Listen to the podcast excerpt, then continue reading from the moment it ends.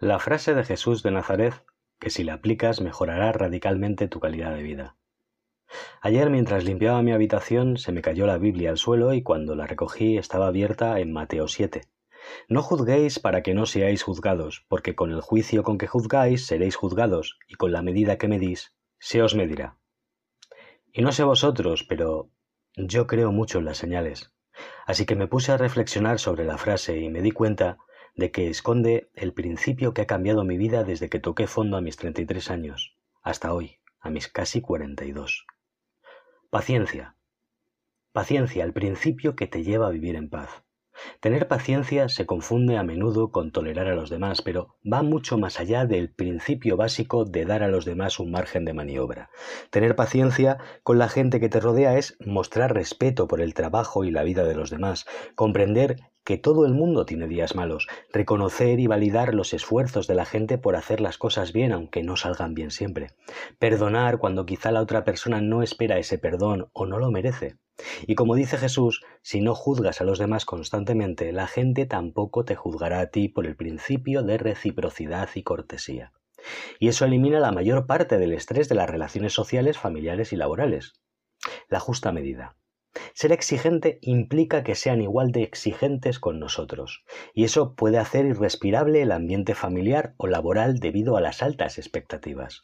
Cuando mides a las personas como los seres imperfectos que son y no intentas culparlas cuando se equivocan, de nuevo, por el principio de reciprocidad, las personas tienden a darte el mismo margen que cuando ellas se equivocan y tú ese margen se lo das. Y esto mejora todas las relaciones sociales. Es como un cubito de hielo que echas al cacao caliente, en el que se ha convertido tu vida, y de repente lo refresca. Empieza a no juzgar a tus seres queridos y observa cómo con el paso de las semanas las cosas mejoran en tu casa. La visión que tus seres queridos tienen de ti mejorará. Como todos queremos sentirnos bien, te convertirás en la persona que hace sentir bien a los demás porque se quitarán la presión de tener que cumplir siempre con las expectativas que los demás tienen de ellos. Piénsalo. Alguien muy exigente está constantemente enfadado contigo. ¿Qué haces cuando llegas a casa? Lo evitas, ¿verdad? A la inversa, ¿qué haces cuando has tenido un mal día pero conoces a alguien que te hace sentir mejor en su presencia y nunca te juzga? Le digas lo que le digas vas a verle, ¿verdad? Esta lección de Jesús produce dos beneficios inmediatos. El primero, relaja las tensiones en tu entorno social, familiar y laboral, y el segundo, te convierte en un imán para la gente. Todos querrán tenerte cerca. Recuerda, en general los factores afectivos rigen el comportamiento de los demás hacia ti. Las personas que no tienen una relación afectiva adecuada contigo siempre te darán más problemas que las que se sienten bien a tu lado. Y esto tiene múltiples aplicaciones. Entre ellas, si tus familiares se sienten afectivamente bien a tu lado, pues por ejemplo tu hijo te dará menos problemas a la hora de obedecerte.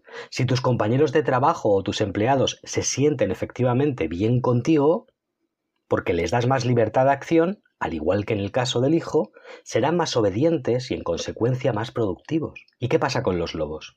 Probablemente estés pensando, eso no funciona con todo el mundo porque fulanito o menganito me hace la vida imposible, por muy bien que yo me porte con esa persona y no le juzgue.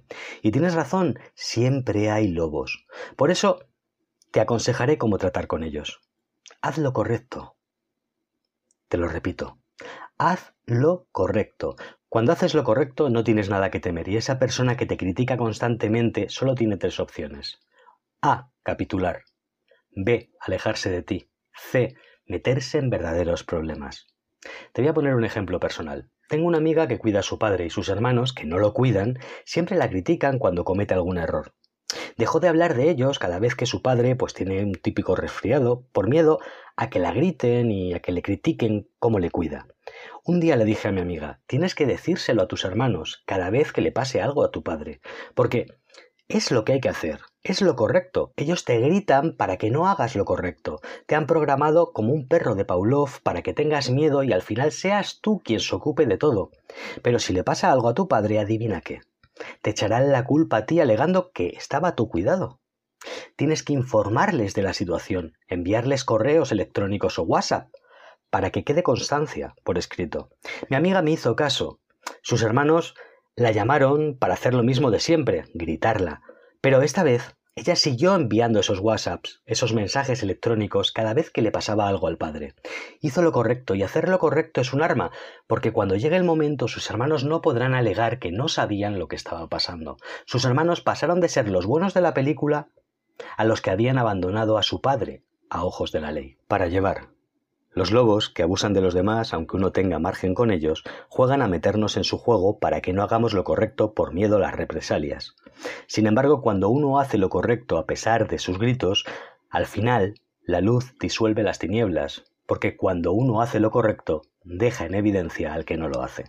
Y combinando estos dos mecanismos, uno, no juzgar, tener margen con la gente, y dos, hacer lo correcto sin ceder a los chantajistas emocionales, tu vida mejorará enormemente.